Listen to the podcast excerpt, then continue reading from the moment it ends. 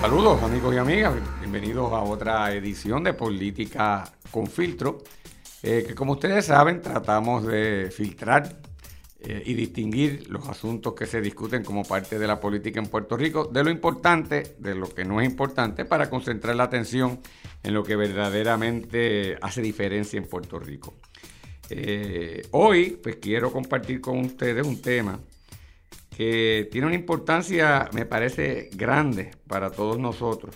Y aunque ha salido en los medios, no me parece que hemos cobrado la importancia que, o le hemos dado la importancia que merece.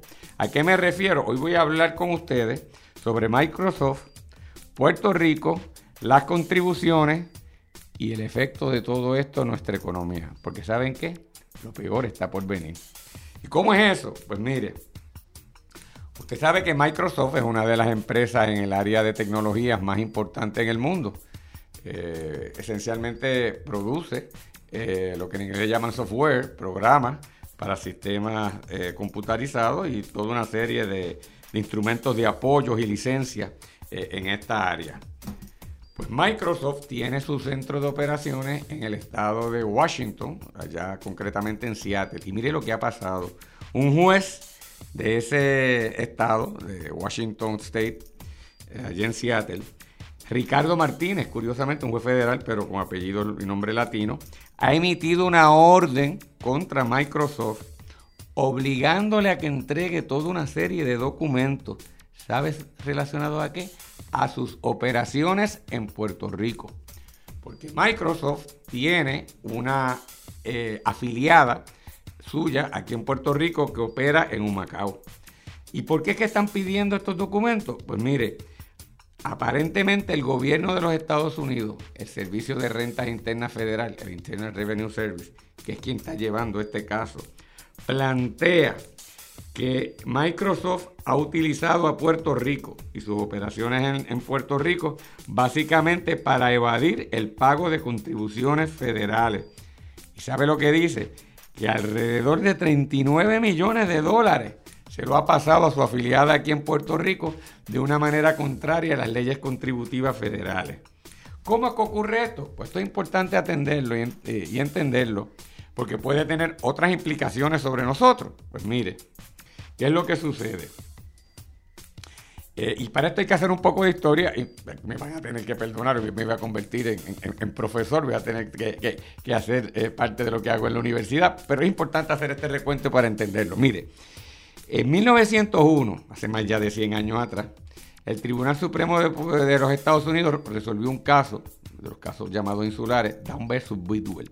¿Y sabe qué fue lo que resolvió? Que la cláusula de uniformidad contributiva de la Constitución de Estados Unidos no aplicaba a Puerto Rico.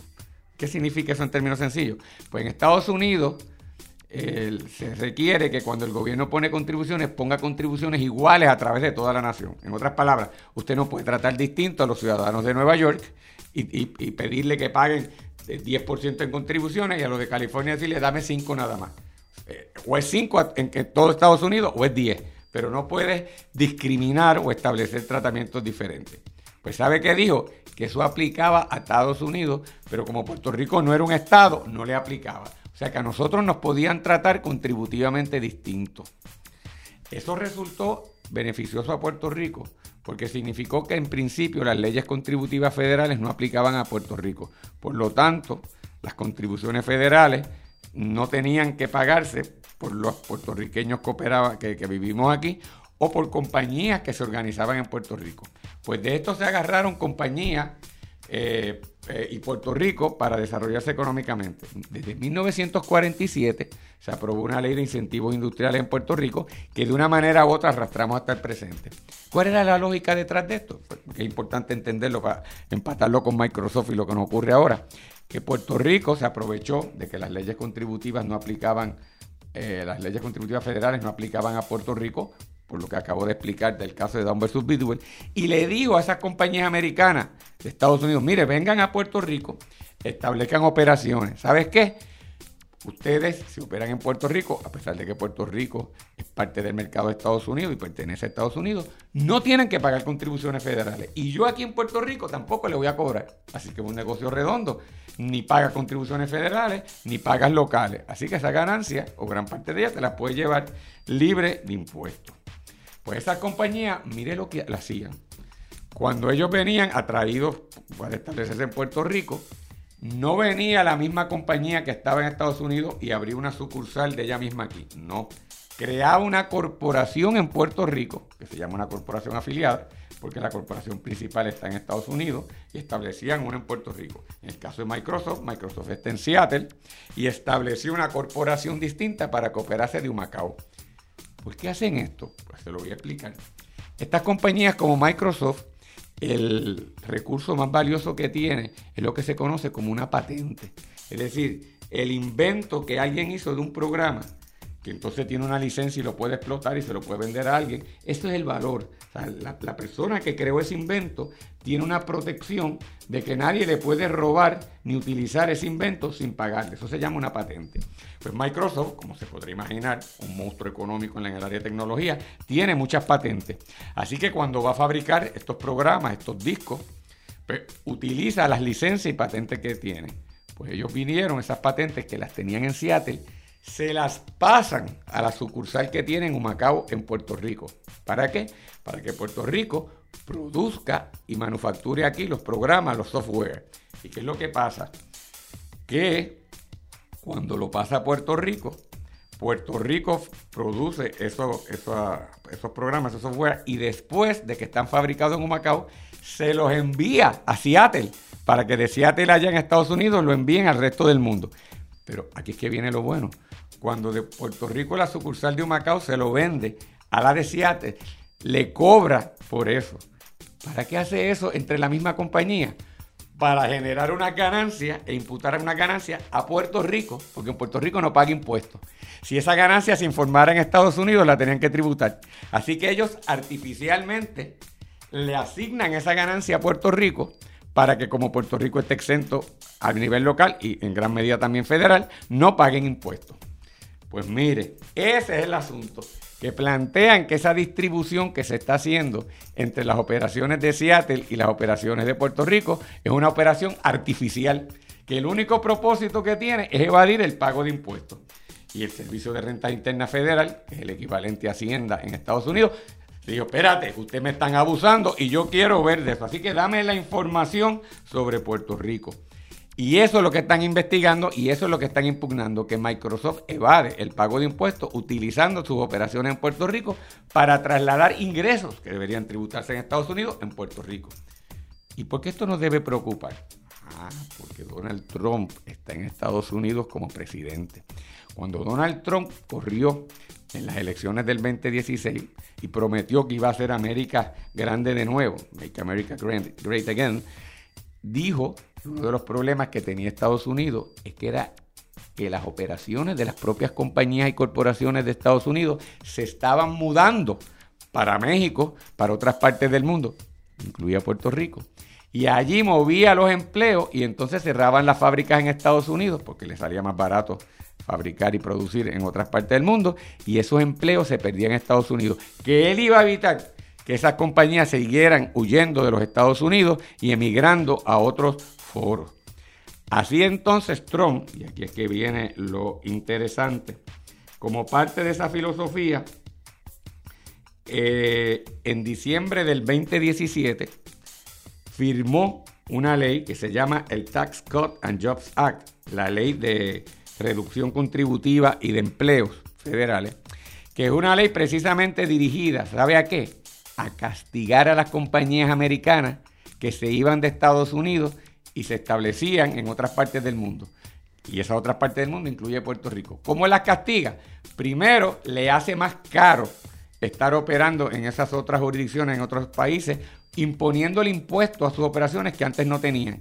Y le bajó la tasa contributiva a esas compañías, es decir, el, el por ciento de cada dólar que paga en contribuciones en los Estados Unidos de 35% a 21%. En otras palabras, hizo más atractiva que se quedaran en Estados Unidos y castigaba a los que se fueran.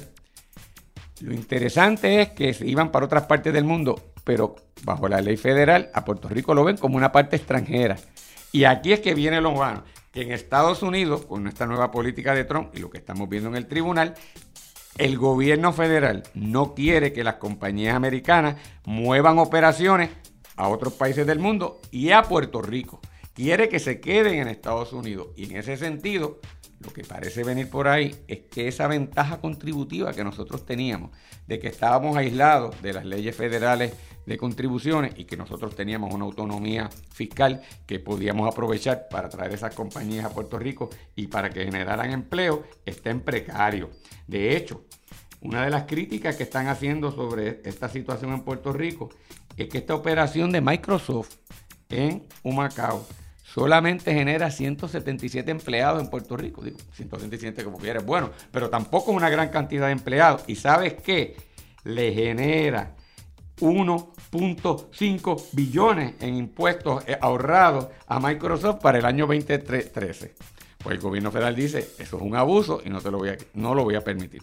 Si ese pensamiento sigue, mis amigos y amigas eh, que me escuchan, posiblemente el trato contributivo que Puerto Rico ha disfrutado, que permite que esas compañías americanas puedan venir eh, a, Puerto Rico y establecerse, ya lo, podamos perder. ¿Por qué? Porque probablemente las van a tratar en Puerto Rico como si estuviesen en el resto de los estados de la Unión para que no haya estos abusos y que todo el mundo sea tratado igual. Si eso ocurre, y aquí es que viene lo problemático, nosotros perderíamos uno de los instrumentos que hemos utilizado para atraer la actividad económica. Y esto ocurriría en momentos en donde estamos sufriendo los efectos de estos sismos, donde gente ha perdido su empleo, ha perdido su casa, ha perdido sus negocios y, la, y el gobierno nuestro se quedó sin capacidad económica para operar. Estamos en un proceso de quiebra bajo la ley promesa y entonces lo que estamos viendo es que las cosas que estábamos acostumbrados ya no van a ser así. En otras palabras, esto nos llama la atención que tenemos que comenzar a trabajar en Puerto Rico en un nuevo modelo económico, porque el gobierno federal la señal que está enviando es que va a acabar esto. Déjeme decirle que aunque esto genera preocupación, porque de momento podemos perder unos empleos si esas em, compañías las comienzan a tributar igual que Estados Unidos o limitan esto. A la larga puede que sea bueno. ¿Sabe por qué? Porque nosotros hemos descansado mucho en que la actividad económica la desarrollen estas compañías que vengan de Estados Unidos o del mundo. ¿Y sabes qué? No hemos descansado en nosotros mismos. Y aquí hay puertorriqueños y puertorriqueñas exitosas.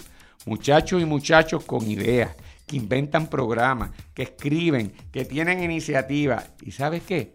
Nosotros hasta los desalentamos que, ellos vayan y monten sus empresas y se lancen en la actividad comercial. Lo que le decimos es, ay, eso es arriesgado, eso es difícil, eso es competitivo. Vete mejor a trabajar en una compañía. Eso prácticamente nos lo han dicho a todos nosotros y nosotras de una manera u otra. Entonces nosotros, que dentro de cada uno tenemos un sueño, una aspiración, postergamos ese sueño, esa aspiración. Nos vamos al empleo en una compañía que puede ser pues, más seguro. Y por un lado hay una seguridad, pero ¿sabes qué? Renunciamos a ese sueño que tenemos nosotros. Y al renunciar a ese sueño nos quedamos incompletos. Y al quedarnos incompletos, nuestra vida le falta algo. ¿Y sabes qué?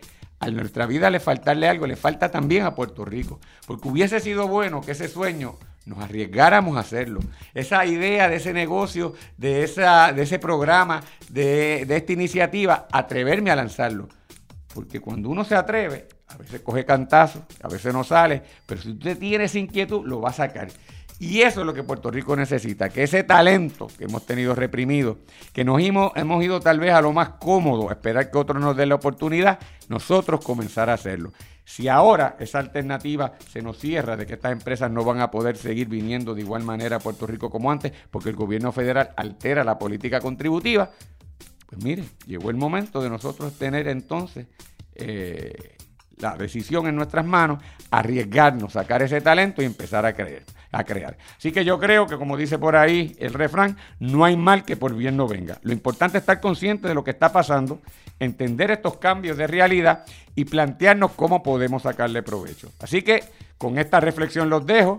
Creo que es importante estar atento a lo que está pasando y recuerden, hay una enorme cantidad de talento en cada uno de nosotros. Vamos a comenzar a explotarlo, vamos a dejarlo salir y vamos a aprovechar por nosotros mismos las oportunidades. Será hasta otra próxima ocasión en Política con Filtro. Muchos saludos, se despide Carlos Díaz Olivo.